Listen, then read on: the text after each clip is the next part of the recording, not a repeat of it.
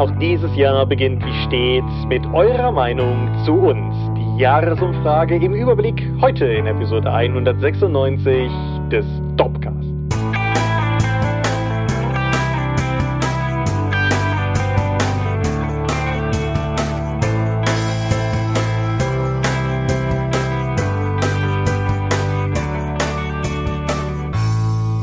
Hi und herzlich willkommen zu Episode 196 des Dorpcast. Wir sind wieder da und wollen über Dinge reden, die mit Rollenspielen zu tun haben. Wenn ich wir sage, dann meine ich zum einen dich. Michael Skorpie-Mingers, guten Abend. Und zum anderen mich, Thomas Michalski. Hi. Und worüber reden wir heute? 2021 oder zumindest die Umfrage, die, die unsere netten Zuhörer uns unsere netten Zuhörenden uns dargestellt haben. Ein Vorgriff. Ja, über 2021 in Gänze haben wir ja letztes Mal schon geredet und genau dieses Mal geht es um die Umfrage, die ihr zahlreich ausgefüllt habt. 150 von euch sind es am Ende geworden. Glatte, saubere 150. Eine, denke ich, durchaus sehr stattliche und ordentliche Quote. Auf jeden Fall habt ihr SurveyMonkey, unser Tool, in mehrerlei Hinsicht äh, in die Schranken verwiesen, denn SurveyMonkey hätte nicht damit gerechnet, dass 100 Prozent der Teilnehmer ihre Umfrage auch beendet findet. Das habt ihr. Und SurveyMonkey hatte gedacht, dass das Ausfüllen der Umfrage so sieben Minuten dauert. Und ihr habt das im Schnitt zwischen fünf und sechs Minuten hinbekommen. Ah, Statistik direkt zum Einstieg. Mm. Ah, ich fühle mich direkt schon wohlig erregt. Huh, gut. Äh, reden wir noch vorher über ein paar andere Dinge, bevor das hier eine zu, zu wilde Eskalationskurve hinlegt. Zum Mehr einen. Mehr dazu im Dorp OnlyFans Kanal. Auch darauf wollen wir noch zu sprechen kommen. Also, zunächst mal, dies ist der 196. Dropcast, der letzte, in dem ihr uns gehört habt, war der 195. Dropcast, aber die aufmerksamen Podcast-Feed-Aktualisierer, Webseitenbesucher und Social-Media-Menschen werden gemerkt haben, dass dazwischen noch was passiert ist, nämlich ein Teegeflüster. Genau, das war eine überraschende Episode für euch wie für uns, genau. in dem die drei Mitglieder von Dorp TV einfach unseren Podcast gekapert und eine Überraschungsepisode gebracht haben, in der sie einfach so ein paar Anekdoten aus dem Dorp-TV-Umfeld und den aktuellen Stand mitteilten. Genau, wenn du, wie, wie du sagst, auch für uns überraschend, ich saß im Schwarzwald und bekam von dir eine Nachricht, die den Weg irgendwie durchs Funkloch zu mir gefunden hat und mich darauf hinwies, dass ein Dropcast online gegangen ist, was mich genauso wunderte wie dich. Aber ja, die, die drei haben, haben das einfach mal an sich genommen, unsere Urlaubslücke zu füllen und haben damit, glaube ich, durchaus einen, also ist nicht einfach, einfach mal in so eine Lücke reinzuspringen und sie haben das auf jeden Fall durchgezogen. Folge ist online, könnt ihr hören. Aber jetzt sind wir wieder da, mal hier irgendwie unser Ding oder so. Ja, haben ja sonst nichts. Genau. Und wo wir schon von Dinge machen reden, können wir auch über Spielemessen reden. Wow. Die Nürnberger Spielwarenmesse hat die Spiel in Essen übernommen. Mhm. Überraschung. Also die Nürnberger Spielwarenmesse ist halt wirklich eine Spielwarenmesse und keine Spiele. Messe. Das macht, klingt erstmal banal, aber das ist tatsächlich eine Unterscheidung. Auf der Spielmesse hast du halt nicht so etwas wie Barbiepuppen oder blaue Fische, die durch die Badewanne selbstständig sich bewegen, wenn man sie aufzieht. Aber das war halt das, was in Nürnberg stattgefunden hat. Und jetzt, die sind nicht fusioniert, die Nürnberger Spielwarenmesse hat die Spiel gekauft. Das fand ich sehr überraschend. Ich weiß nicht, ob die jetzt irgendwie in einer finanziell schwierigen Situation waren nach zwei Jahren Pandemie und eher so einer mittelerfolgreichen Online-Version der Spielmesse. Aber ich bin mal gespannt, was daraus wird. Ob die dann irgendwann mittelfristig fusionieren werden Wer weiß es. Ja, es Zuerst sind natürlich die Pressemitteilungen so mit, ja, es bleibt natürlich alles beim Alten und die Teams bleiben und wir haben da tolle Ideen und wir können Synergien nutzen. Beide Seiten sind sehr fröhlich, aber das ist eine Pressemitteilung. Ich wollte sagen, was würdest du in so einer Pressemitteilung denn sagen, wenn es anders wäre? Ich möchte nicht, hm. ich möchte nicht suggerieren, dass es anders ist, aber wenn es denn anders wäre, gehst du ja auch nicht hin und sagst, ja, das war eine relativ kämpferische Geschichte, also wir werden demnächst ja alle rausschmeißen, aber tun erstmal noch nicht so. Genau. Das macht ja keiner. Insofern. So, in die Krugerhalle könnt ihr schon euch schon abschminken, das findet jetzt alles in Nürnberg statt. Viel Spaß. Tickets werden doppelt so teuer. Buja. Keine Ahnung. Schauen wir mal. Also es ist zumindest eine interessante Neuerung, dass jetzt zwei große Messen da so zusammenkommen. Ja, vor allen Dingen, man kann, glaube ich, auch nicht, oder man darf nicht unterschätzen, dass für einen immensen internationalen, ein internationales Ansehen die Spielemesse in Essen genießt. Ja. Also, ja, als die RPC zur CCXP wurde, war das für uns in der Rollenspielszene durchaus etwas, was arg Wellen geschlagen hat. Aber darüber hinaus halt relativ wenig. Aber die, die Spielemesse in Essen ist halt einfach nochmal eine ganz andere Liga. Und mhm. da ist das natürlich schon durchaus ein Ding Wenn, die ist halt so hochrelevant für die gesamte Spielebranche. Mhm. Also zumindest in Europa. So ein Amerikaner reibt sich da normalerweise relativ wenig dran, was außerhalb von den USA passiert.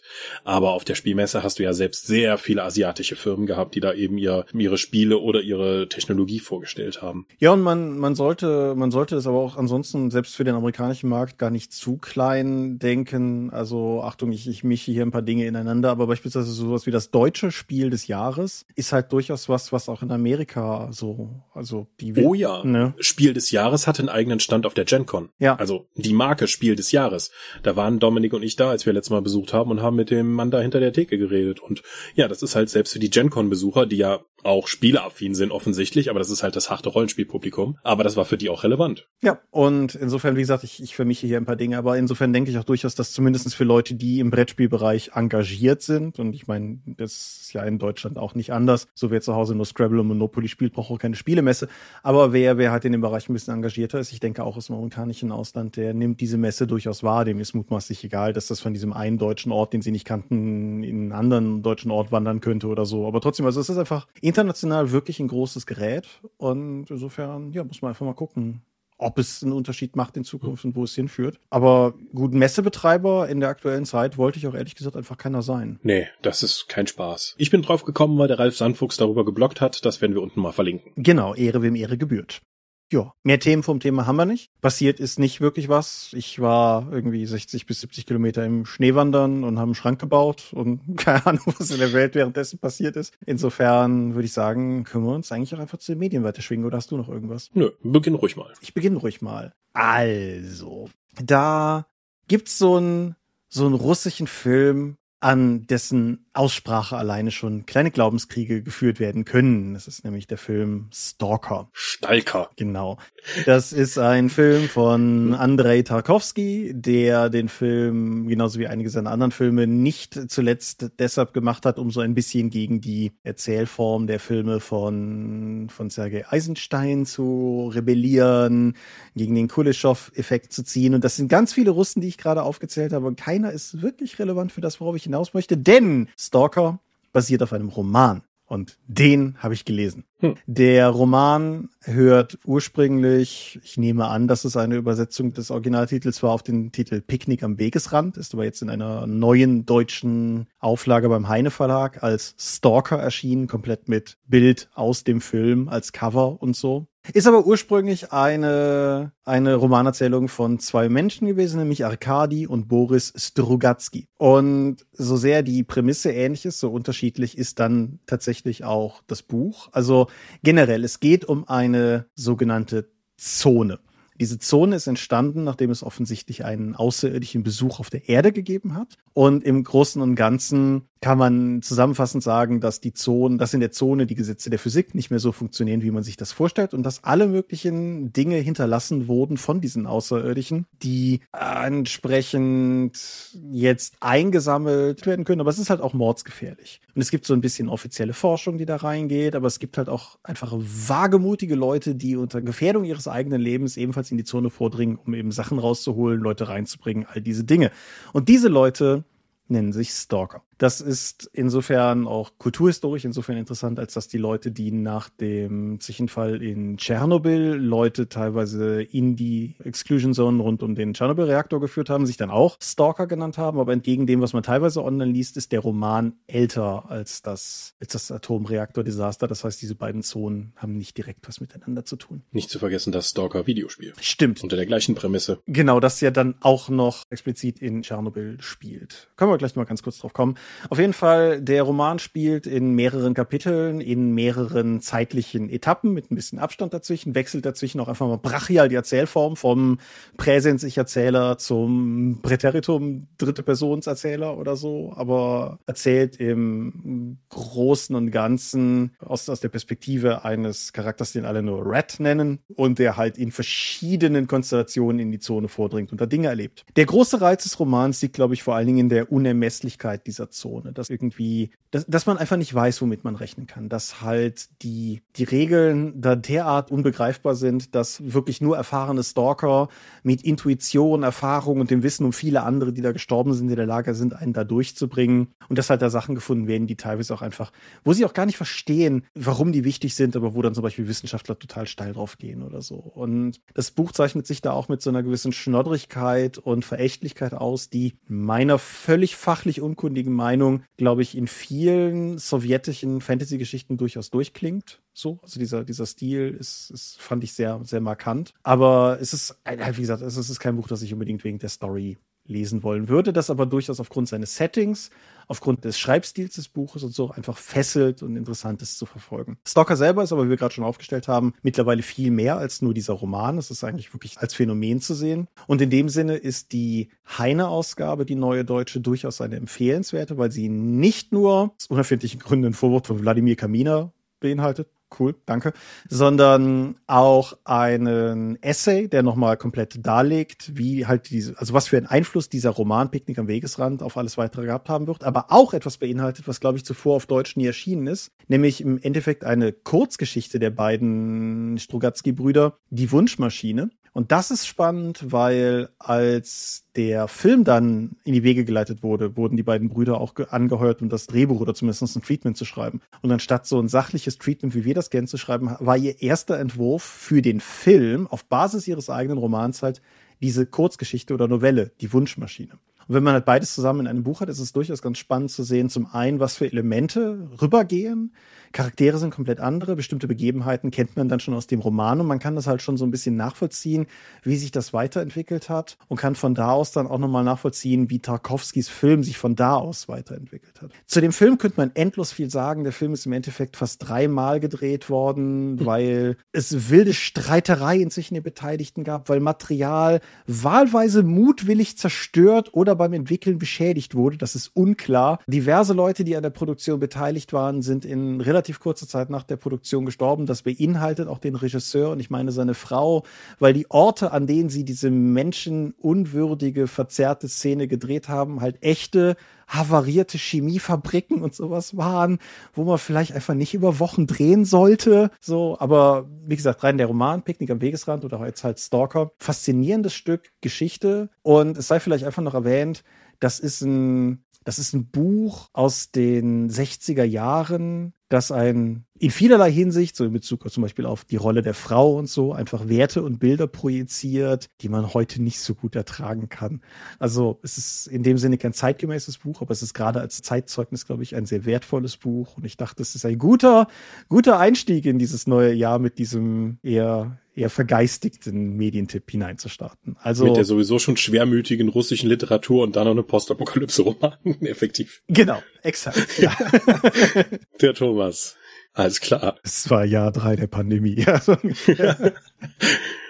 ja. Hatten wir den damals im Studium gesehen oder den nur besprochen? Ich glaube, wir hatten den nur besprochen. Aber wir mussten ihn ja vorher gesehen haben, dann war das wahrscheinlich vermutlich privat. Ja. Nebenbei, wenn ihr, wenn ihr Stalker den Film gucken wollt, der ist auf YouTube. Völlig legal. Die russischen Rechteinhaber haben den auf YouTube online gestellt, auch mit deutschen Untertiteln. Es gibt eine, hm. es gibt eine Synchro, aber die versauert irgendwo in den öffentlich-rechtlichen Medienarchiven. Ja, ist überhaupt nicht mehr dran zu kommen. Aber den russischen Originalfilm mit dann auch deutschen oder englischen Untertiteln kann man auf YouTube gucken. Geht auch irgendwie geschmeidige zweieinhalb oder drei Stunden. Redet niemand in dem Film. Ist, geht auch runter wie Schweröl. Aber ja. Ist schon ein bisschen sperrig. Ja, aber, aber durchaus sehenswert. Also wer sich für Film interessiert und nicht einfach nur Film als Unterhaltungsmedium, sondern auch als, als Kunstform interessant findet und das Ding aus irgendwelchen Gründen noch nicht gesehen haben sollte, kann man durchaus empfehlen. Ich verlinke mal sowohl den Roman als auch den, den Film. Außerdem regt es dazu an, später nach dem Film mit den Leuten, mit denen man ihn gesehen hat, dann noch zu diskutieren, was zur Hölle das Ende bedeutet.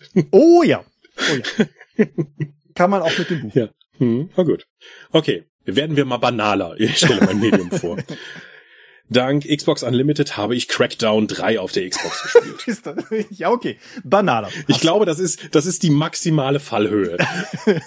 die Crackdown-Reihe stand nie unter einem guten Stern. Zum Beispiel Crackdown 2 hatte nur deswegen gute Verkaufszahlen, weil da ein Beta-Key für das damals aktuelle Halo dabei war.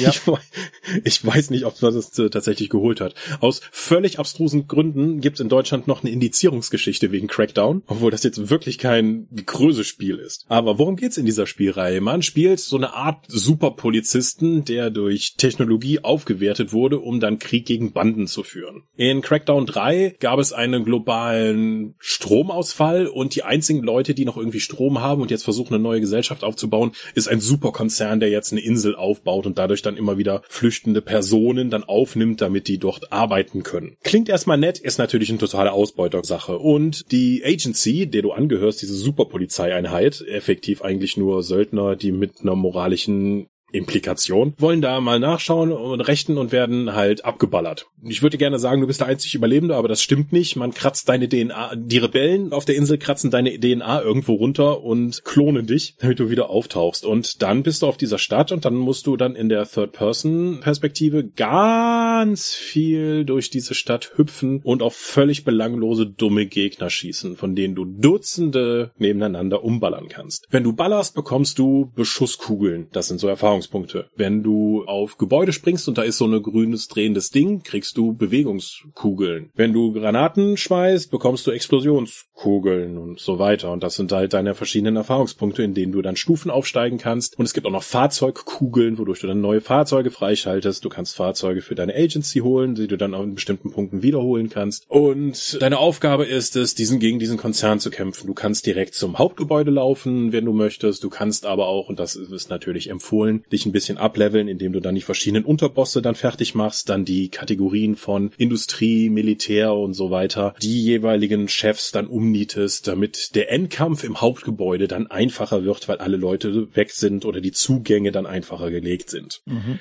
Die Story ist kompletter Blödsinn auch nicht gut präsentiert und die meiste Zeit verbringst du sowieso in dieser Sandbox-Welt damit, diese Kugeln einzusammeln, durch die Gegend zu gehen, Rebellen zu befreien, Bahnhofstationen zu befreien, effektiv, wie es die meisten Sandbox-Spiele machen, diese Karte überall Häkchen dran zu machen, damit du dieses tiefe, befriedigende Gefühl hast, die Welt geordnet zu haben.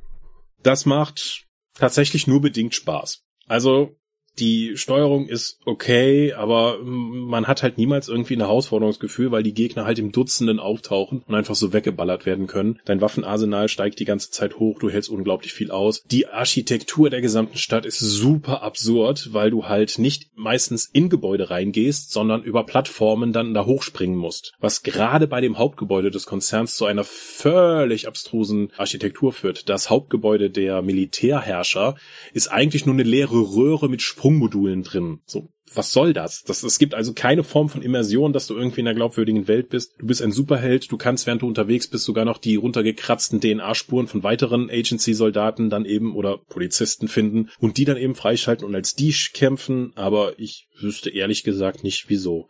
Ja, Crackdown 3 war jahrelang in der Entwicklung und wurde immer wieder zurückgestellt und als es dann rauskam, ist es halt genau die Enttäuschung geworden, die man jetzt eben gesehen hat das Ding sieht auch nicht so aus, als würde es gerade jetzt für die Xbox One entwickelt worden sein, sondern eher noch ein Xbox 360 Titel. Es gibt komische Spielfunktionen, wie zum Beispiel, du kannst halt ein Upgrade irgendwo finden, dass du so einen Gleitrucksack bekommst. Damit kannst du dann halt so ein bisschen durch die Gegend noch schweben, anstatt nur zu fahren und zu hüpfen.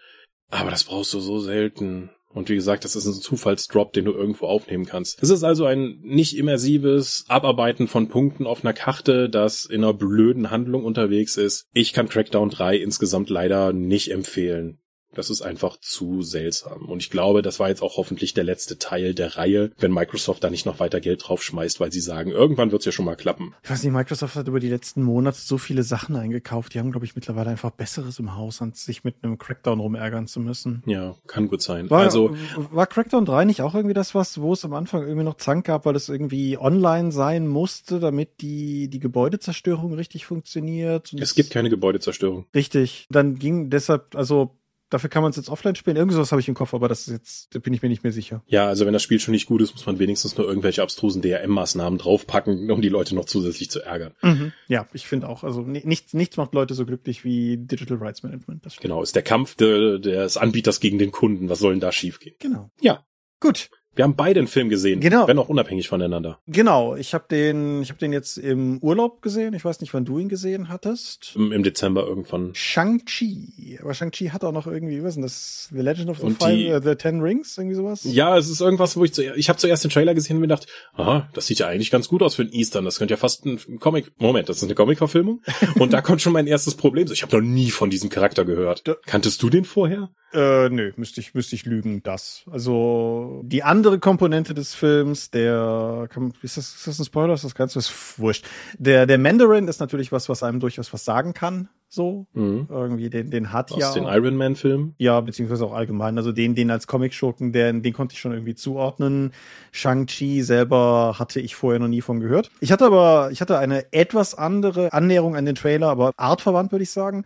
Ich wusste, dass das ein Marvel-Film ist. Ich wusste, dass der kommen würde. Ich hatte die Ankündigung irgendwann gesehen, als sie den halt nur das erste Mal irgendwie mit Logo irgendwie präsentiert hatten. Und hatte dann den Trailer gesehen und kam halt mit dem Gedanken raus, dass es erfrischend wie ein tauglicher Eastern aussieht. Mhm. So, oder ein, ein moderner Martial Arts Film einfach. Und relativ wenig wie ein archetypischer Marvel-Film. Mhm. So, wenn das Sinn ergibt. Ich wäre jetzt fast versucht gewesen zu sagen, ja, der setzt halt weniger auf Spezialeffekte, sondern mehr auf die athletischen Fähigkeiten der Darsteller. Aber das kann ich so leider nicht. Wobei, es, ich würde dir zu recht geben, also es ist so ein Martial Arts Film Mhm. und es macht auch durchaus Spaß. Gerade so die, einer der ersten Kämpfe zwischen äh, im, im Wald, das hat halt eine Ästhetik neben dem Kampf, die ist einfach schön. Mhm. Das, das ist gut anzusehen. Also man merkt auch, wo dann plötzlich dieser Kampf in fast einen Tanz und dann fast romantische Szenen übergeht. Das ist glaubhaft. Auch die anderen Martial Arts Dinger sehen halt oftmals einfach gut aus und machen Spaß. Ja, zum einen bei der, bei der einen Szene, die du meinst, da im Wald, würde ich völlig zustimmen. Die hat für mich, wie auch ein, zwei andere Momente in dem Film, fast schon so, sagen wir mal, so eine Anmutung an sowas wie Hero oder Crouching Tiger, Mhm. Dragon oder so so. Wuxia-Filme. Genau. Wie auch immer man das richtig ausspricht, aber ja, genau. Ja, ja, gut. Aber auch beispielsweise die Buskampfszene fand ich wirklich cool, weil die für mich einfach auch von der ganzen Ästhetik her, sagen wir mal, ohne dass ich jetzt hier irgendwie alles mit Legenden gleichsetzen möchte, aber die, die hatte für mich so ein Jackie Chan Flair einfach so auch die Art und Weise, wie er teilweise seine Jacke mit zum Kämpfen benutzt hat und sowas, das fand ich alles sehr Oder andere Gegenstände und Leute, wenn sie ins Gesicht getreten werden, sind sie nach 20 Sekunden halt wieder da, weil, genau, ja, genau. wie im echten Leben. Aber worum geht's? Ja, Shang-Chi ist so ein Typ, zum super Kämpfer ausgebildet, aber dann nach Amerika abgehauen, weil er darauf keinen Bock hatte. Vater ist Superkämpfer und Schurke und hat magische Ringe. Ja. Und dann entwickelt sich so eine große Familiendrama zwischen Vater und Sohn und ich will dein Erbe antreten oder nicht. Was sich dann über den ganzen Film tatsächlich interessant entwickelt Mhm. und dann in einem CGI-Kampf zwischen zwei Fi- Figuren endet, die bis dahin nicht vorgekommen sind. Jein, würde ich sagen, jein. Na, ich weiß nicht. Also gerade so so die hellere Seite da, so die hat man sich halb aus dem Arsch gezogen. Also das Finale hat für mich gar nicht funktioniert, weil du hast die ganze Zeit diese diese athletische Martial Arts, dieser Darsteller, asiatische Darsteller sind ja oftmals dazu irgendwie gezwungen, fast Martial Arts machen zu können, um überhaupt in Filmen aufzutauchen, leider. Aber die können, aber die Leute, die sie da gecastet haben, sind halt auch wirklich gut da drin. Mhm. Und das macht auch Spaß zuzuschauen. Und je mehr CGI sie da drauf geworfen haben, desto weniger hat das für mich funktioniert. Und gerade dieser CGI-Endkampf ist für mich einfach komplett da sowohl emotional wie auch optisch abgesoffen. Mhm. Ich, ich weiß, was du meinst. Mhm. Man muss natürlich beim Marvel-Film, glaube ich, auch einfach dazu sagen, dass wir hier von dem CGI reden, was man dann auch sieht, weil, wie Kevin Feige mal in irgendeinem Interview sagte, Marvel-Filme entstehen ja erst im Schnitt. Also Okay. das, das, das Maß, in dem die in beliebigen Dialogszenen irgendwie noch nachträglich digital Locations austauschen und so ist halt völlig jenseits von Gut und Böse. Es gibt eine Szene in einem der Spider-Man-Filme, wo, wo Spider-Man mit, sag schon hier, Samuel L. Jackson, wer ist der Mann noch? Far From Home, wo sie in Europa sind. Ja, ja, der, der Charakter. Gott! Nick Fury. Nick Fury, danke. Und die beiden waren Da nicht hat David Hasselhoff diese Rolle geklaut. Und die, die beiden waren nicht zusammen am Set. Samuel L. Jackson war nicht mal an einem Set.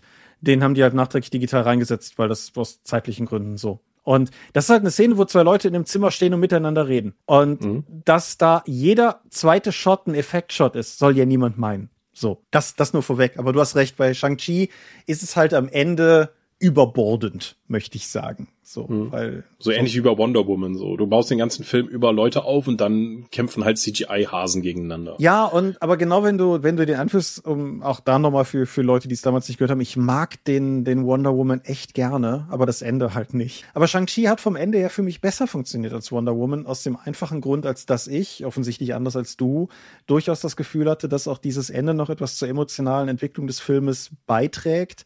Insofern, als dass im Prinzip alle handelnden Protagonisten des Films, und das sind ja erstaunlich viele, wenn man sich das mal so anschaut, ne? Es ist er und Mhm. seine Freundin und seine Schwester und die Frau und Die Tante, meinst du? die Tante, genau. Und dass sie halt, und auch durchaus der Vater, dass sie in diesem Kampf alle nochmal einen Entwicklungsschritt machen können. Keiner kommt so richtig aus dem Kampf raus, wie er an Punkt, wo er vorher gewesen ist. Und das fand ich cool. Ich fand es dennoch auch schade, dass das Ganze insgesamt so so effektlastig geendet ist, wobei ich auf der anderen Seite die, die Art Direction den Effekten echt schön fand. Nur ein bisschen weniger wäre vielleicht mehr gewesen.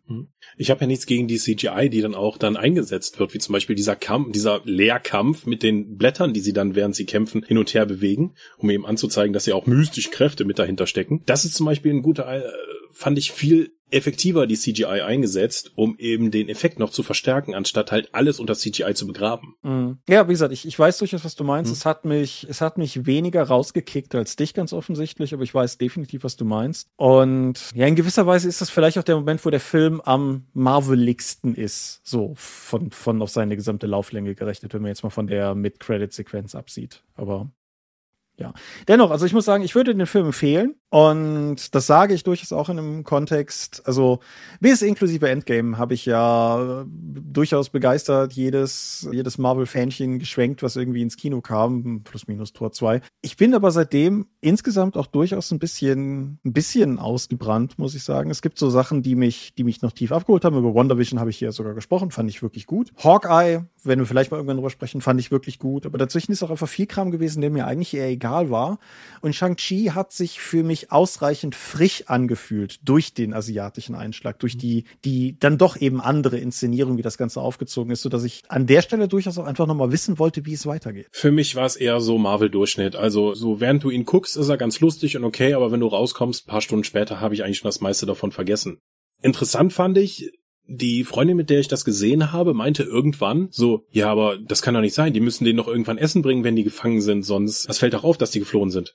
Was meinst du? So, die sind gerade vorher gab es eine Szene, wo sie mit dem Auto entflohen sind. So, das ist alles passiert. Die, die sind nicht mehr gefangen. Oh, du hattest recht. Also, die Szene war quasi instantan gelöscht, weil, ja, einfach der, der, das Action-Niveau in dem Zeitpunkt so lange so hoch war, dass man gar nicht mehr den Überblick bekommen hat. Das fand ich zumindest interessant zu beobachten. Das stimmt, wobei ich das jetzt auch nicht zwangsläufig dem Film so Nein, nein, also- wollen würde. Nee, aber ich, wir haben es ja auch schon mal bei Lindsay Ellis, hatte er eine Analyse von Transformers und da hatte sie ja zum Beispiel auch erwähnt, ihre Freundin sagte dann so, ja, diese Szene, wo dann plötzlich Bumblebee den einen Typen vollgepisst hat. Und Lindsay Ellis, das ist nicht vorgekommen, was redest du da? Und sie hat dann nochmal den Film gesehen und dann erst gemerkt, dass sie dabei war. Sie hatte den komplett verdrängt, diese eine Szene. Und das scheint ja bei Actionfilmen nicht ungewöhnlich zu sein, wenn einfach das Actionniveau, dieser optische Lärm so hoch ist, dass du dann einfach das nicht mehr aufnehmen kannst und sofort vergisst, teilweise. Ja, ja, wir, wir hatten eine ähnliche Diskussion vor einer Weile im Freundeskreis wegen einer spezifischen Sache in dem Jason Momoa Conan-Film. Ähnliches Phänomen halt, wo ich einfach gesagt habe, doch, doch, folgendes Element war da drin. Und mir erst recht gegeben wurde, nachdem ich die Blu-ray eingelegt, mit dem Handy ein Foto gemacht und das in die Gruppe gepostet hatte. So. Oh Gott. Ja. Und ja, also das, das ist durchaus ein Ding. Aber das, das führt uns, das führt uns zu Punkten, die ich super spannend finde, nämlich auch durchaus die Art und Weise, wie, wie wir Filme heute gucken, wie wir heute Filme verarbeiten, aber was uns Filme auch quasi äh, mit dem Trichter einflößen, was wir alles verarbeiten müssen. So, aber das, Mhm. das sprengt, glaube ich, den Rahmen der heutigen Folge. Aber ja, das Mach dir mal eine Notiz für einen Kaffeeklatsch. sehr gerne, sehr gerne. Kognitive Überlastung beim Filmeschauen. Und Wir sind ja nun beide, wir haben ja unser Germanistikstudium auch zu guten Teilen mit Filmanalyse verbracht. Das ist nicht falsch. Und unser Politikstudium. Und unser Politikstudium, auch das ist richtig. Ah. Ja, ich habe einen Abschluss im Filme gucken.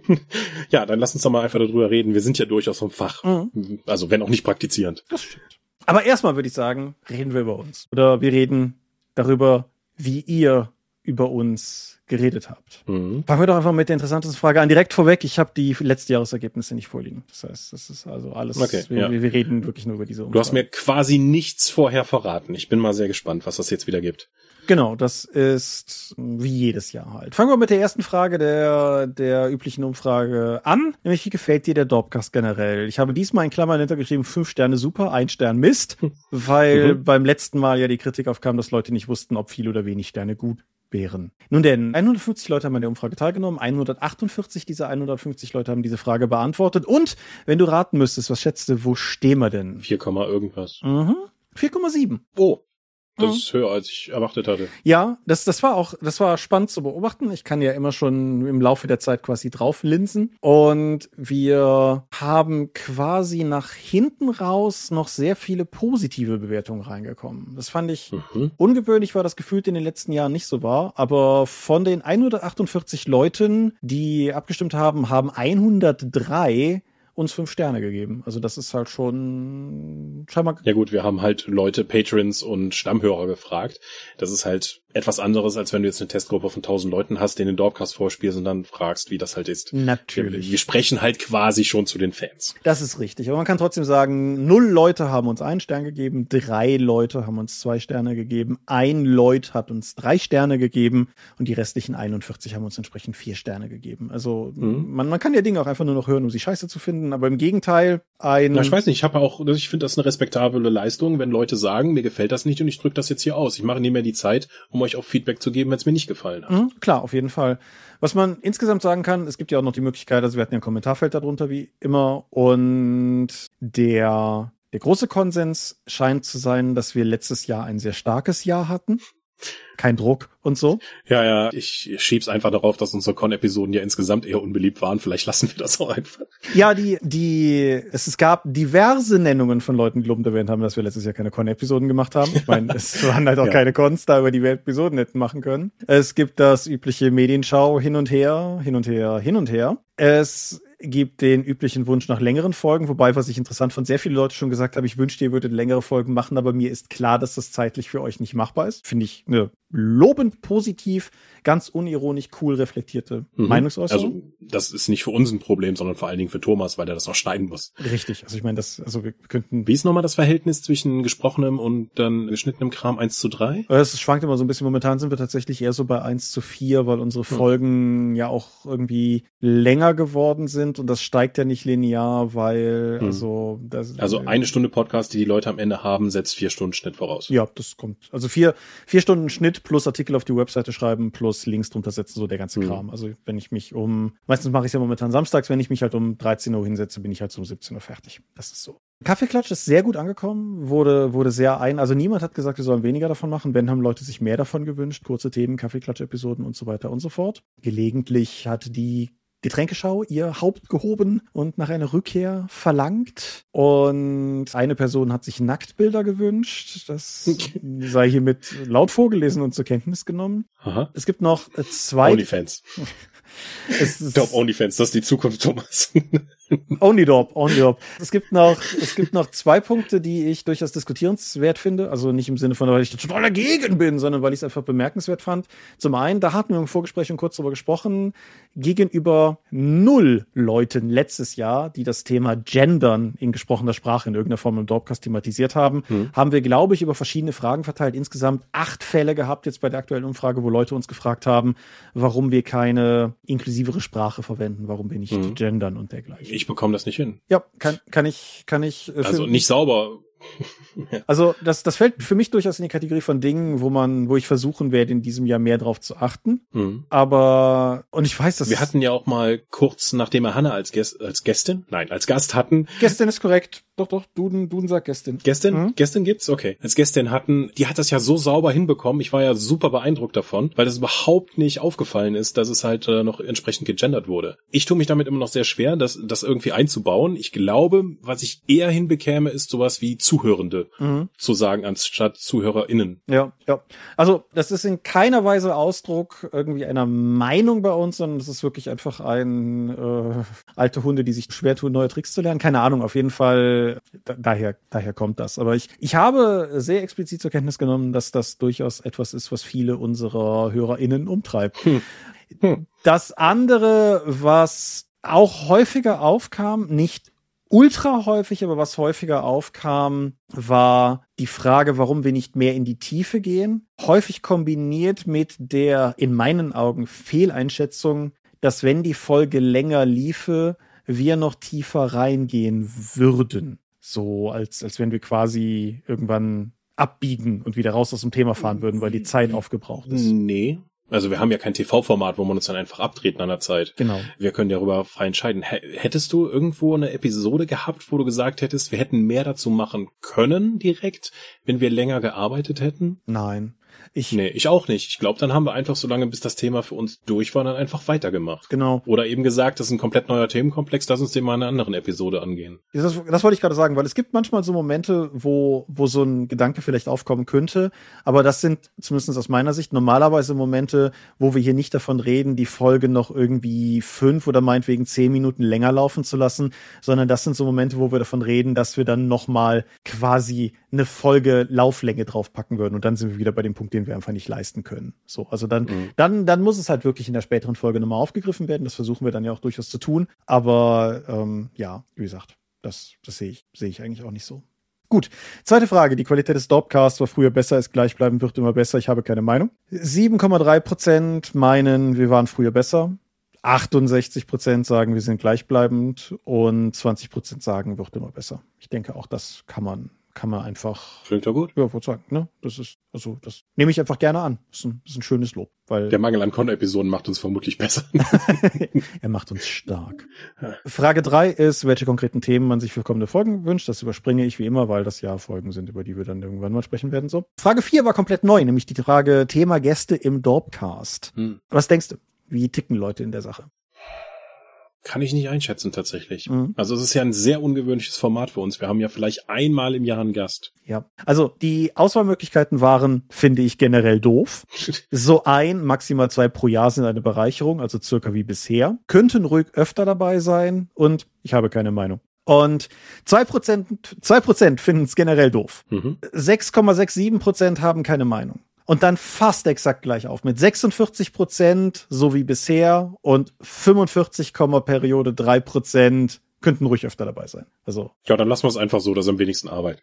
Ja, genau. Vielleicht, vielleicht mal einer mehr oder sowas. Aber wir reden hier von 69 Leuten, die der Meinung sind, es ist genau richtig so, wie es ist und 68 Leuten, die durchaus auch nochmal einen mehr haben mhm. können wollten. Es gab dann auch noch so ein Textkommentarfeld zu der Frage halt. Was ihr, glaube ich, insgesamt sehr wohlwollend aufgenommen habt, ist, dass wir uns halt auch durchaus bemühen, themenrelevante Gäste einzuladen und halt auch nicht immer zwingend vielleicht Leute, die man auch schon kennt, aber halt Leute, von denen wir glauben, dass sie eine Bereicherung darstellen. Und ich weiß gar nicht, wie deine Meinung dazu ist, aber ich finde es halt auch persönlich einfach interessanter, eigentlich Leute einzuladen, wie zum Beispiel Hannah in der Kartenzeichnen-Episode oder Kati in der Buchhandelsepisode oder Patrick in der Jugendschutz-Episode.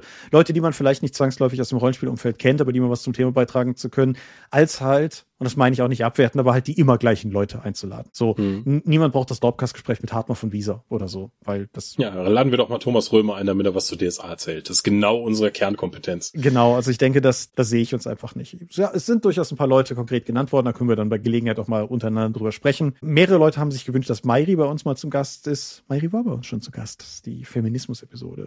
Hm. Könnt ihr euch raussuchen zusammen mit. Hatten wir sogar zwei Gästinnen. Genau, hatten wir. Miriam und Mairi. Genau.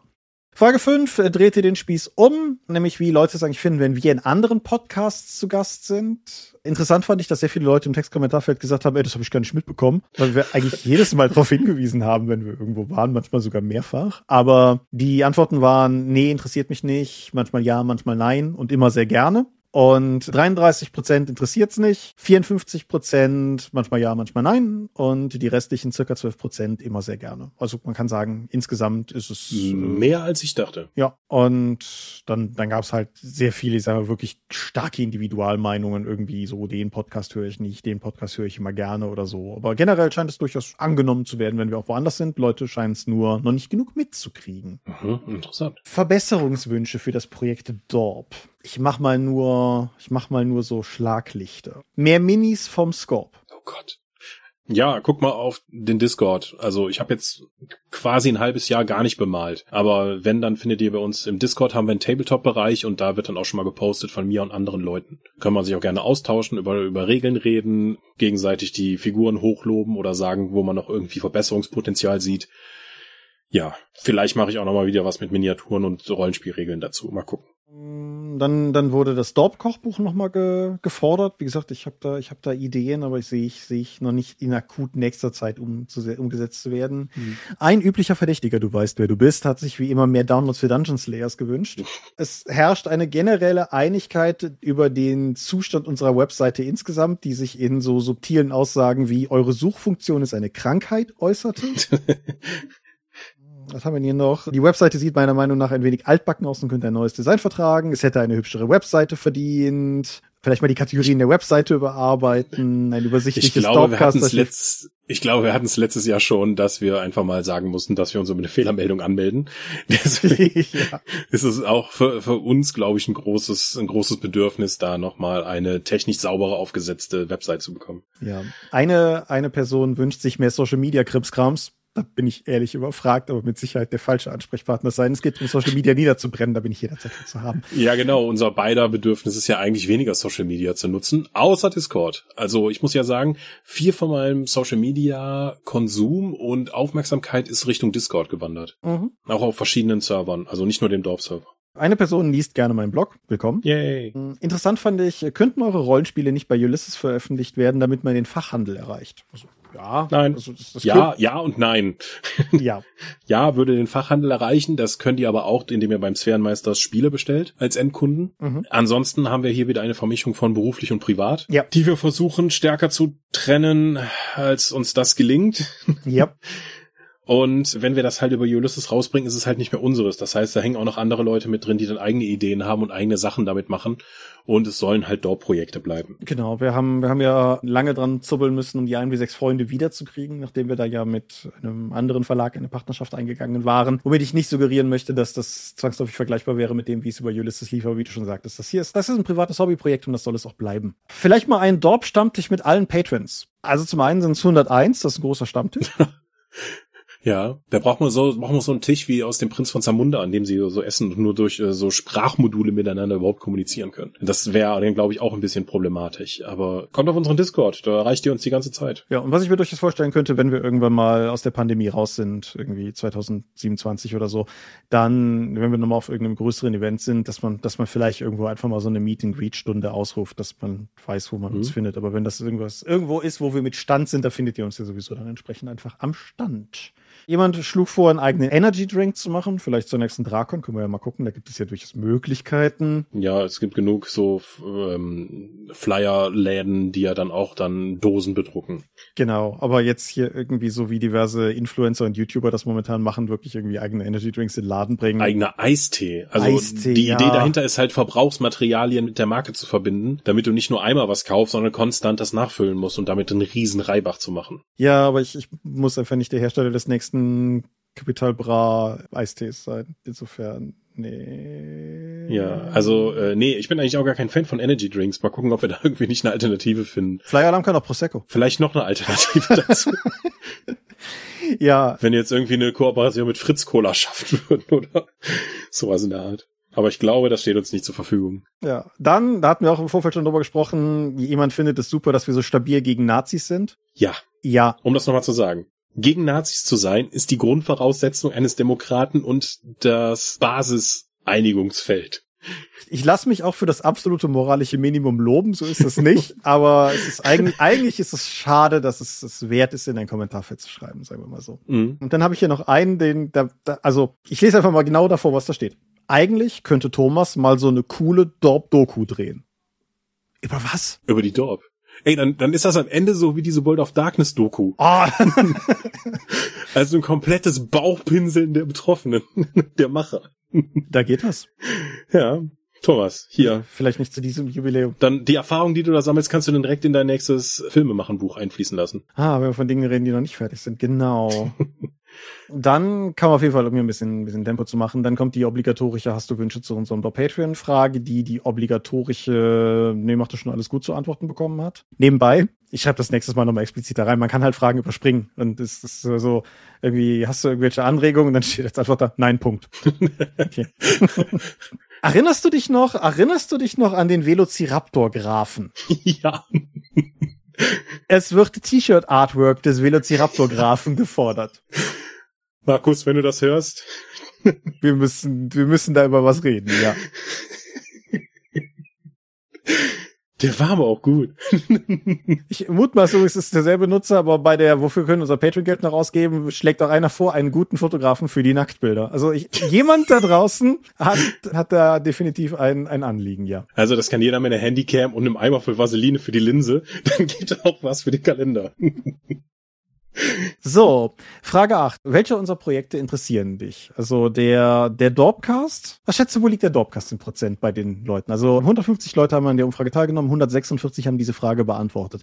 Von diesen 146, wie viel interessieren sich für den Dorpcast? 142. 133. Was? Ja, fand ich, fand ich interessant. Das interessant. Ich dachte immer, der Dorpcast sei mit großem Abstand noch das aktivste auf unserer Seite und würde deswegen die meisten Leute anziehen. Jetzt bin ich gespannt, was die, was die alternativen Antworten sind. Also der, der Dorpcast ist immer noch mit deutlichem Abstand das aktivste, ja, ja. aber liegt halt bei 91 Prozent. Das war eine Multiple-Choice-Frage, das heißt, ne, also es sind Mehrfachnennung mhm, möglich okay. und so weiter. Unsere Eigenmarken, ich habe das diesmal mal zusammengefasst in einen Punkt, sagen immerhin noch 62 Prozent der Befragten. Das ist der also ein wie sechs Freunde, Stranded, Motel, Mystics of Mana, ja. Markus ganze Savage Worlds Downloads etc. Genau. Mhm. Unser Fanwerk kommt dann an nächster Stelle mit immerhin 47 Prozent, also mhm. circa jeder zweite Leute, der sich unseren, unseren Kram hier zu Gemüte führt, der. Deine World of Darkness Kampagne, deine Warhammer Kampagne, ja, ich, deine Hunter Kampagne. Na, ich, ich würde, ich würde ehrlicherweise sagen, ich glaube, ich vermute, dass Markus DSA Downloads hier eine ganz, ganz starke Sache okay. sind, weil, weil DSA halt. Ja, DSA. Dann alle alle drei circa gleich auf, zwischen 35 und 36 Prozent die Drakon, deine Nebenprojekte und meine Nebenprojekte. okay.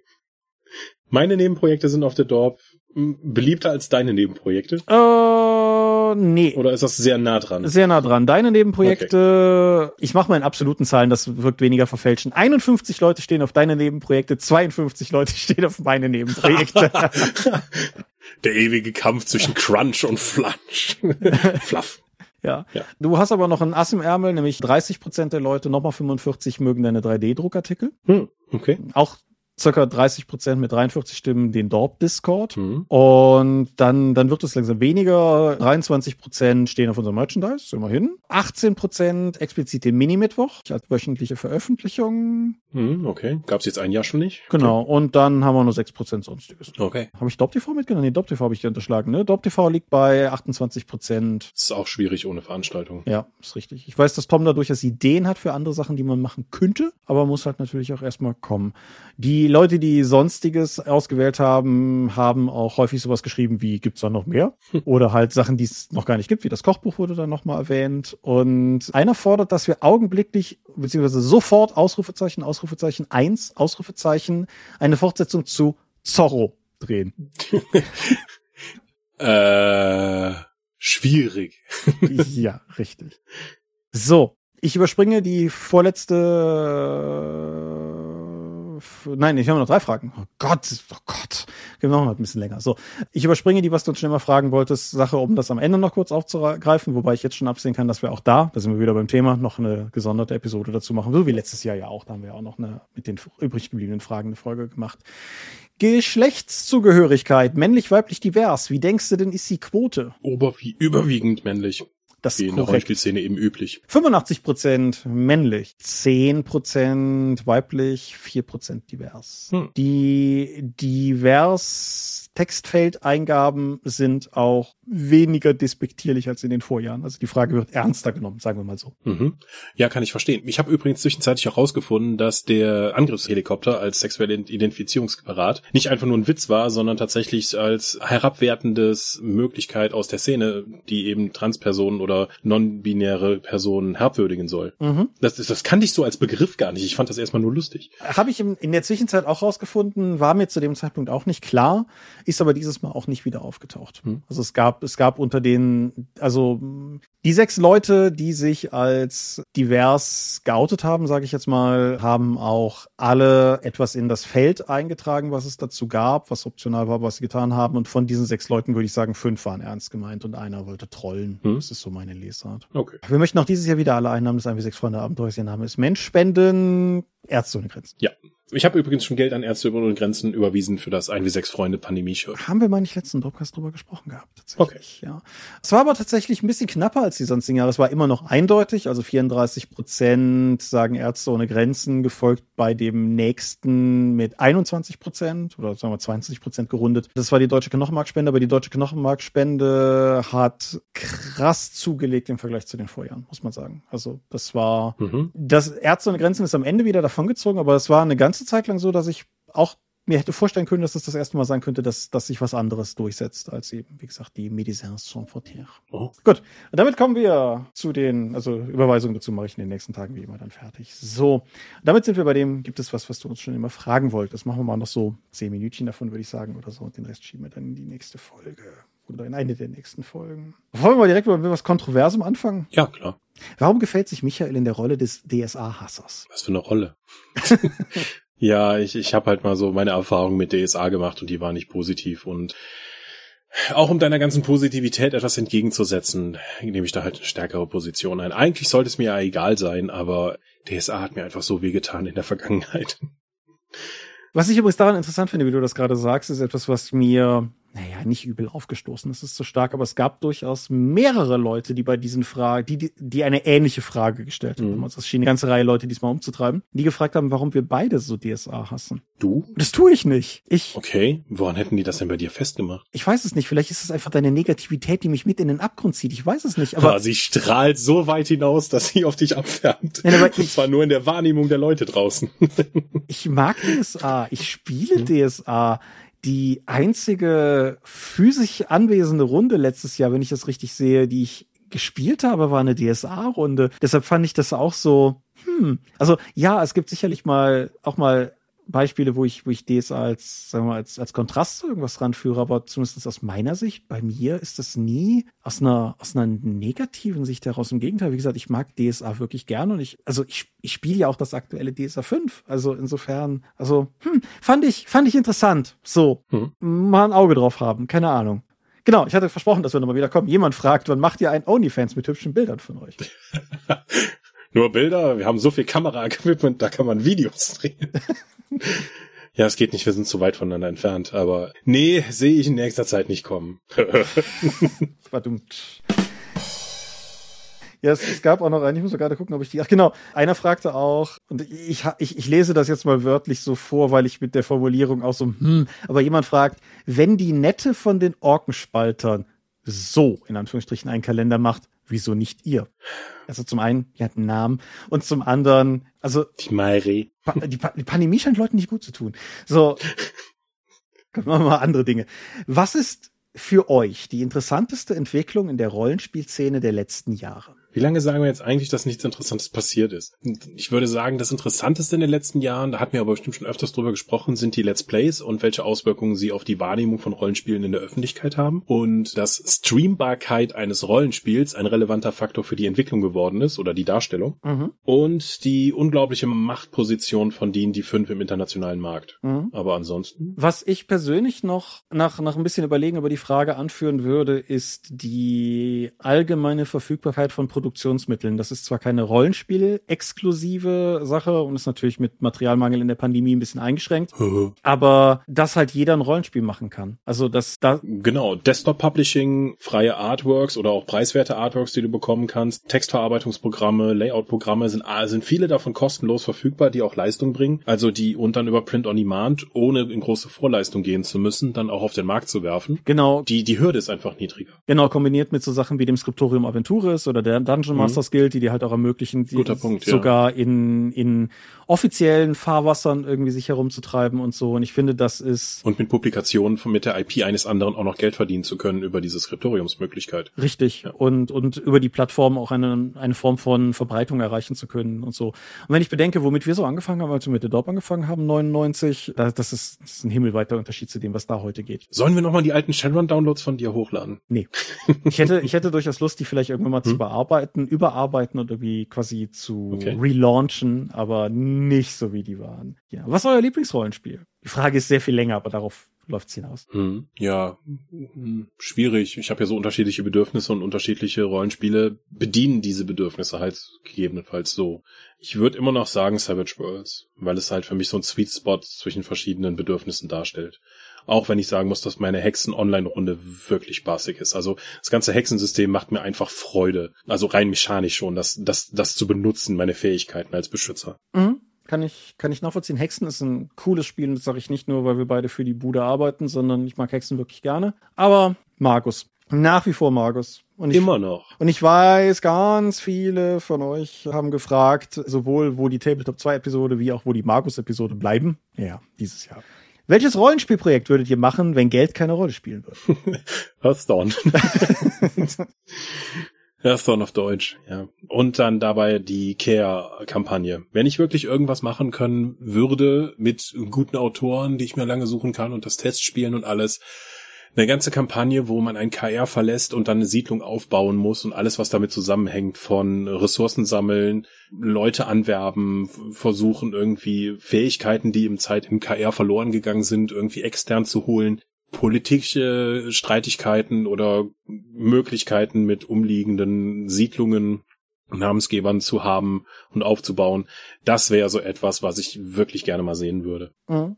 Ansonsten in gewisser Weise führt die Frage mich zu meiner Antwort von, von gerade eben zurück. Ich weiß gar nicht, ob Geld in vielerlei Hinsicht noch so ein einschränkendes Ding ist. Dein Beispiel ist ein gutes und allgemein, was, was die visuelle Kraft von Rollenspielen betrifft. Also ich könnte mir auch durchaus Mystics of Mana in Vollfarbe vorstellen, so ist das nicht. Aber abgesehen davon, meine, es hindert ja quasi niemand daran, zu machen, was wir wollen. So, also ja. wir, wir sind da ja in, in einer, auch durch den Patreon durchaus privilegierten Situation. Das ist gar keine Frage. Ja, danke dafür noch. Mhm, danke, danke. Ist die String-Theorie real? Gibt es dunkle Energie? Und wenn ja, wie finden wir sie? Fühle ich mich nicht kundig genug, um das zu beantworten. Sehe ich ja nicht. Wenn man von dem Thema keine Ahnung hat, einfach mal die Fresse halten eine Frage, die lese ich jetzt einfach, also hm, könnte ein allmächtiger Stein Gott hochheben, wenn jener es in besagtem Moment nicht will. Das machen wir jetzt einfach nicht. So. es gibt irgendwann mal eine ganze Stein-Gott-Episode von dir. Wurde gefragt. Wurde gefragt bei den Themenwünschen. So, wenn wir dieses Patreon-Ziel erreichen, dann machst du eine Exklusiv-Episode nur für die Patreons als einzige Ausnahme in unserem System, wo du nur über Götter und Steine redest. Reizvoll. Aber die, die, die der, also Chapeau, Nutzer Nummer 15, die fand ich wirklich gut. Mögt ihr Wrestling? Falls ja, wen oder was besonders? Das Athletik-Mörderballett ist eine interessante Sache, habe ich aber schon seit meiner Grundschulzeit, glaube ich, nicht mehr nachverfolgt. Ja, das ist bei mir ähnlich. Ich fand das als, als, als, ja, in dem Alter fand ich das total awesome. Und ich kann es heute immer noch wertschätzen, mhm. so für das, was es ist aber ich verfolge das nicht aktiv. Es ist ja nicht nur Athletik-Mörderballett, sondern es ist ja Athletik-Mörderballett mit einer angeschlossenen Soap im Endeffekt. Ja, großartig. Eigentlich ist das eine total tolle Sache, aber hat mich bis jetzt nicht so packen können, weil irgendwie ist es ja auch Sport. Schon. Dann habe ich hier noch eine, die da, da können wir auch einen kurzen Moment drüber innehalten. Habt ihr schon mal drüber nachgedacht, zusammen ein Buch zu schreiben? Nee. Eigentlich nicht. Also sowas wie ein Rollenspielbuch, das haben wir doch jetzt erst. Ich, ich war mir halt auch. Das haben wir doch schon mehrfach gemacht. Aber meint er einen Roman? Ich vermute das, aber ich fand die, ich fand die Frage, also ich nehme an, dass es um Belletristik oder sowas geht und nee, da haben wir nicht Hm. drüber geredet. Ich glaube, du hast auch keine großen belletristischen Ambitionen, oder? Nein, gar nicht. Ich bin ja vor kurzem erst gefragt worden, so, warum schreibst du nicht eigentlich auch mal ein Buch? Da kann man sich doch einfach das Handwerkszeug drauf schaffen. Das würde Leute doch bestimmt interessieren. Und ich kann sagen, ich habe eigentlich nicht diese bekannte Handlung in mir, die ich unbedingt damit der Welt in, Schritt in Buchform teilen möchte. Wenn ich so einen Plot im Kopf habe, realisiere ich den übers Rollenspiel mit Freunden. Aber so, so das, das runterzuschreiben in einer narrativen Form, glaube ich nicht, dass mir das gut gelingen würde. Einfach durch die Darstellung von bizarren Emotionen bei Menschen, anstatt dass sie einfach die logische Handlung folgen, wie es richtig wäre. Aber da habe ich tatsächlich gar keinen Antrieb zu, so Prosa zu schreiben. Ja. Ich glaube, der, der einzige aus dem Dorp-Umfeld, mit dem ich da mal in irgendeiner Form drüber gesprochen habe, war der Dorpsche Marcel. Das ist aber halt auch schon ein halbes Leben her. Ist auch nicht, nicht passiert. Aber dafür haben wir uns im Dorpendium sehr ausgetobt, würde ich sagen. Aber so Rollenspielprojekte haben wir ja schon tatsächlich viele miteinander realisiert. Klar, das, das steht außer Frage. Ich meine, Mystics of Mana ist mit Sicherheit eines der umfangreichsten derer. Das ist eins der aktuellsten, ja. Und Stranded haben wir gemeinsam gemacht. Richtig, wir und ein Kasten Cap. Und ähm, Nee, das, das war das Ende der World of Darkness. Bei Stranded war kein Cap involviert. Bist du sicher? Hast du da, da hast du schon gar nicht mehr neben dem Park gewohnt. Das muss später gewesen sein. Echt? Ja. Meine Erinnerung ist brei. Ich meine, der Teddy muss sterben, war, war die letzte Instanz von einem Kastencap und wir werden kreativ. Ich weiß es nicht mehr. Ich weiß es nicht mehr. Wann kommt ein Fanposter mit euch drauf? Ich möchte es mir signieren und in mein Zuhause aufhängen. Leute, was ist denn los? Wie würde ein Poster von uns aussehen? Es gibt Filmplakate für The Owling von mir, aber da bist du nicht drauf. Es gibt ein Xoro-Filmplakat. Da bist du aber auch nicht drauf. Ist korrekt. So ein, so ein 90er Jahre Bandfoto? Irgendwie so in, in irgendeiner So, mit so dieser Fischaugenoptik und irgendjemand kniet und verdreht so komisch die Hände. Das wäre so eine Option oder irgendwie in, in irgendeiner komischen Landschaft und dann irgendwie schwarz-weiß und beide mit verschränkten Armen und so ein bisschen versetzt. Also da, da können wir. Und Corpse Paint, damit es dann komplett realistisch wird. Nächste Drake. Können wir uns mal Gedanken machen. An welchen Rollenspielen Erstveröffentlichungen bis 1990 hättet ihr gerne mitgearbeitet? Das war vor meiner Zeit. Ich bin ja erst kurz danach überhaupt zum Rollenspieler geworden. Das war halt echt weirder Kram. Das ist ein bisschen unfair, wenn ich natürlich heute mit von 2022 sagen kann, was ich damals anders gemacht hätte, 1990. Meine Güte, also alle Waffenlisten bei DSA niederbrennen und neu schreiben. Ich muss ganz ehrlich sagen, ich, ich, habe, ich habe keine Antwort auf diese Frage. Es gibt, Mhm. gibt da nichts, was mich so richtig anspringt. Ich muss ganz ehrlich sagen, das klingt jetzt auch so, so ein bisschen lahm, ich weiß, aber ich finde, heute ist eine gute Zeit, um ein Rollenspiel mitzuarbeiten. Ich finde das eigentlich völlig legitim. Ich habe da keinen, Hm. Durch die niedrige Einstiegshürde, die du eben genannt hast, ist es eigentlich die beste Zeit. ja, und halt auch irgendwie, also ich, ich habe da auch keinen, weiß ich nicht, so, so eine Gründerzeit-Idealisierung, dass ich damals unbedingt irgendwie hätte dabei sein wollen. Ich denke das schon okay, so wie es ist. Außerdem nehme ich keine Drogen. Damit fasse ich, glaube ich, nicht in die Gründerzeit des Rollenspiels rein. Ja, das kann man ja ändern. ja, Nutzer 25 sagt, Ananas auf Pizza sind durchaus okay. ja, klar. Warum soll ich dir sagen, was du essen kannst und nicht? Keine, keine Frage, kein Fragezeichen, nix. Das war einfach nur so. Jemand, jemand muss da ein Statement machen. Hm. Wann kommt der Philosophie-Podcast? Ich hätte da Ideen und ich habe keine Zeit. Dementsprechend, wenn ich die mal habe. Als eigene Podcast-Reihe oder hier im Dorpcast eine Episode? Mm, Wäre beides denkbar. Also man könnte, also ich, ich könnte mir, ich finde der Bereich von Podcasts mit kürzerer Lauflänge, die kohärent, konsistent und kompakt ein Thema zusammenfassen, ist, ist, da geht noch was. So. Und Finde ich gut so. Warum Hannah Arendt recht hat und du nicht? Ja, im Prinzip sowas irgendwie. Oder Mhm. einmal so Thales von Milet, der Beginn der westlichen Philosophie und warum Thales von Milet die, die Philosophie erfunden hat, indem er eine Sonnenfinsternis vorhergesagt hat, von der wir heute relativ sicher sind, dass sie nicht stattgefunden hat. also da, das könnte ich mir durchaus vorstellen, aber das, das ist vor allen Dingen, das müsste gut recherchiert sein, weil dann, dann sind wir halt wirklich in den Bildungsbereich angekommen und da ist mein Anspruch nochmal ein ganz anderer an mich selbst. Das, das kann ich nicht nebenher machen. Dorp-Bildung war ja mal die Idee für ein Sublabel auf der Dorp. Ja, war das? Gebildet, belesen und elitär, ne? Ja. Ja. Um unsere Liebe für Umlaute darzustellen. Genau. Umlaute, jeder, jeder mag Umlaute. So, machen wir noch, machen wir noch eine kleine Handvoll. Wir sind schon wieder fett über die Zeit. Gibt es einen Unterschied zwischen Michael mit grünem Bart und Haaren und dem Grinch? Ja, der mag nur Weihnachten nicht. Ich alles nicht. fair, fair. Trinkt ihr lieber Kaffee oder lieber Tee? Tee. Besondere Sorten oder Marken? Mm, Earl Grey oder Schwarztee? Milch, Zucker, Keks dazu? Nichts. Ich trinke beides, aber wenn ich, wenn ich, wenn ich mich entscheiden müsste und das andere würde auf der Welt nicht mehr existieren oder ich dürfte nicht mehr, dann, dann Kaffee. Ohne, ohne Kaffee, ohne Kaffee bin ich nur halb existenzfähig, fürchte ich. Nicht, dass ich süchtig wäre, ich brauch's halt nur. ähm, das ist eine Frage, für die wir mehr Zeit brauchen.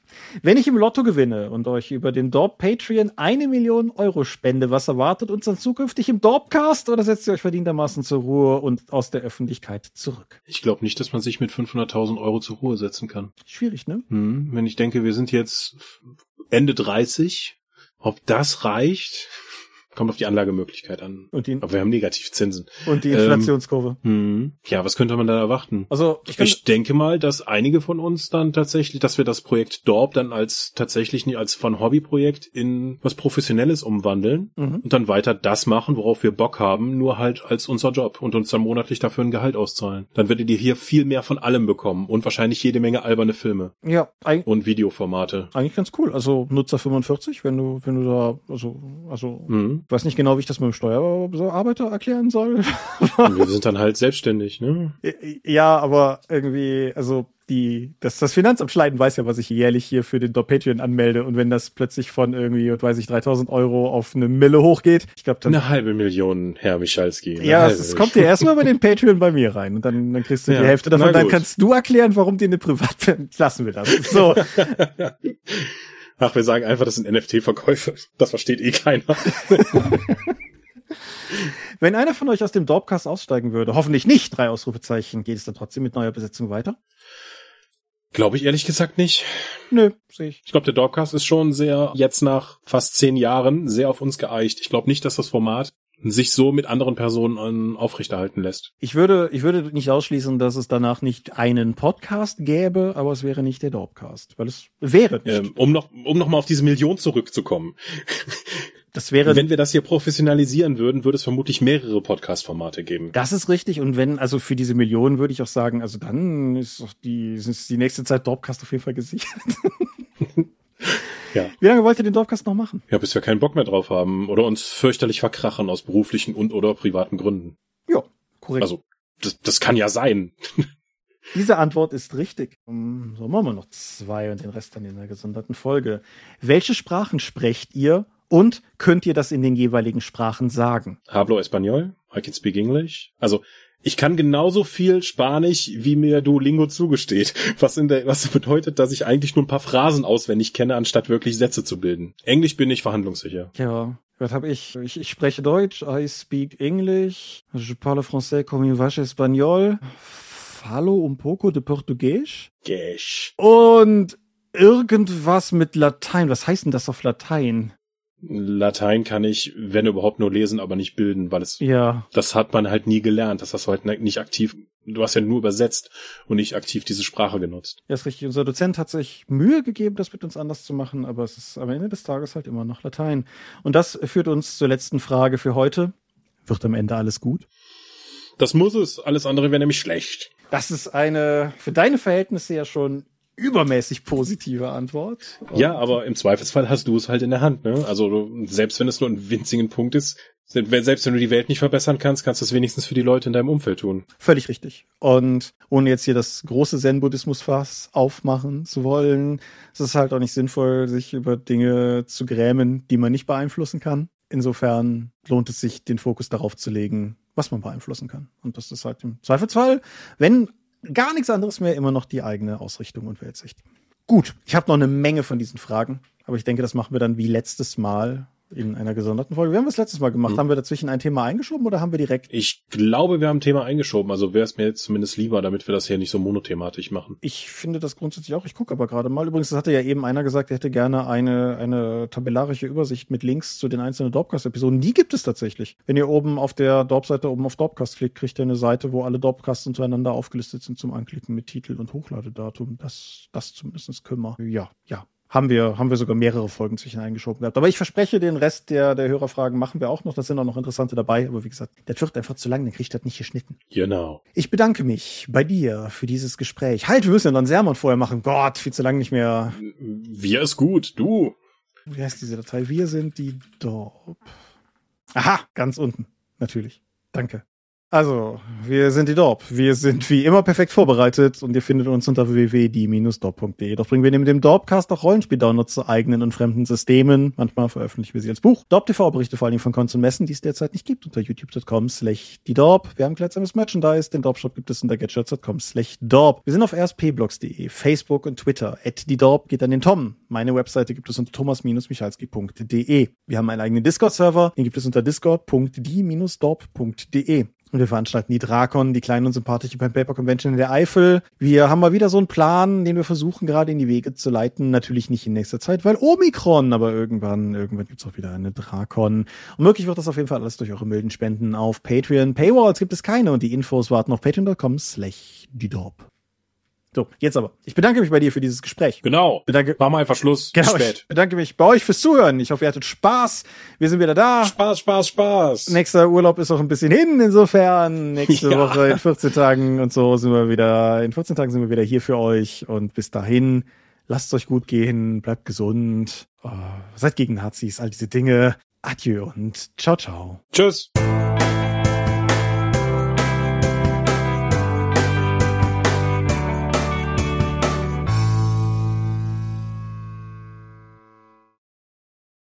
Ja, was meinst du, können wir das noch? Ich fühle mich da sicher, ja. Ja, ja. Aber jetzt muss auch gut sein. Ist viel Fahrradfahren, irgendwann legt man sich immer auf die Fresse. Gut, in diesem Sinne würde ich sagen, drücken wir einfach auf Stopp.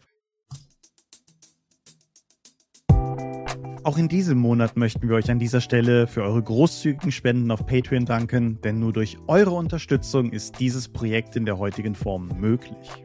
Und unser besonderer Dank gebührt dabei wie stets den Dob Ones, also jenen, die uns pro Monat 5 Euro oder mehr geben. Und im Januar 2022 sind das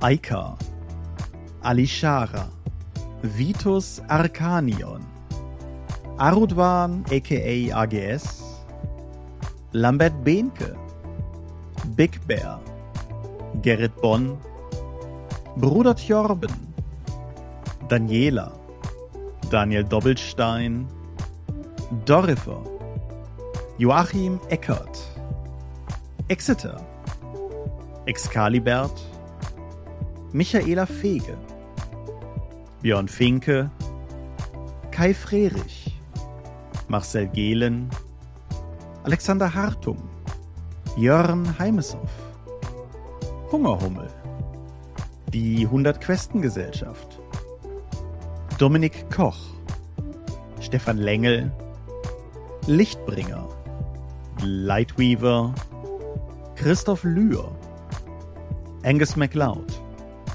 Volker Mantel, Moritz Melem, Miles, Optus, Arzach Rumpelgnorg, Ralf Sandfuchs, Ulrich A. Schmidt, Oliver Schönen, Jens Schönheim, Christian Schrader, Rupert Sedelmeier, Alexander Schendi, Lilith Snow White Pink, Sphärenmeisterspiele, Steffs Kleinkrämerei, Stefan T., Florian Steury, Sven, Technosmurf, Teichdragon, Tellurian, Marius Vogel, Jeremias W., Talian Bertimol, Celedon und Marco Zimmermann.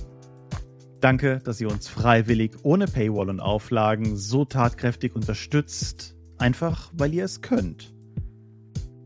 Danke.